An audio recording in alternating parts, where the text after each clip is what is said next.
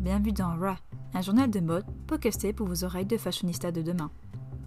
Dans un contexte sanitaire mondial, la mode, tant que ses défilés, s'adapte rapidement à cette situation. Les marques nous partagent ainsi sa vision digitale à travers la Paris Fashion Week collection Homme automne-hiver 2021-2022. Se sentir libre de danser, d'exploser ses sentiments à travers la danse, c'est ce qu'ont exprimé les marques Études et LGN, alias Louis Gabriel Nocci, où ces danses exagérées que contemporaines sont exprimées par des tenues. La marque étude par son titre numéro 19, Dance of Enthusiasm, où les modèles sont présentés tels des usual suspects au début d'un fond blanc.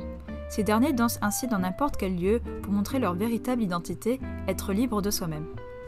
D'une station de métro, d'une échoppe, d'une laverie, ou bien dans les rues de Paris, ces danses exagérées nous plongent ainsi dans l'enthousiasme, la folie de façon méliorative, comme si nous voulions danser avec lui à travers l'écran. En effet, ces danses sont présentées à travers différentes tenues par des modèles uniques en son genre. Par exemple, dans une station de métro de Paris, la tenue d'un cardigan en laine porté avec un imprimé léopard, avec un pantalon velours marron large, pour une danse tout à fait atypique. De tenue avec un denim sweat t-shirt à rayures noires et d'une veste en jean kaki, à des nuances orange, rouge, mauve, tel un feu flamboyant, avec un pantalon satin mauve, de nuances rouge et orange, avec une doudoune. Pour clôturer ces magnifiques danses, c'est avec une chemise et un pantalon bleu, nuit large, très classique, nous regardant et dansant de manière plus lente et raffinée, contrairement au modèle précédent. La musique accrochante présentée tout au long du show n'était seulement dans la tête des personnages, alors que le monde tout autour de nous continue de marcher.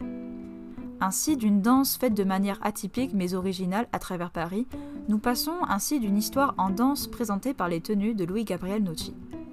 Pour représenter les métiers de l'art de la scène qui ne peuvent plus s'exprimer dû à un contexte sanitaire, LGN présente une danse contemporaine au Palais de Tokyo pour expliquer une histoire basée sur le livre posthume de l'auteur austro-hongrois Franz Kafka du procès. En effet, le livre raconte l'histoire mésaventureuse présentée par Joseph K qui se réveille un matin et pour une raison obscure est arrêté et soumis au regard de la justice.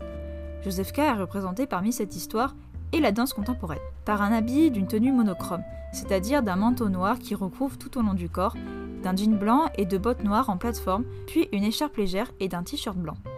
L'histoire est ainsi coupée en trois temps, trois scènes, dont trois nuances de couleurs, tenues, où le modèle principal de Joseph K ne change pas de tenue tout au long des scènes.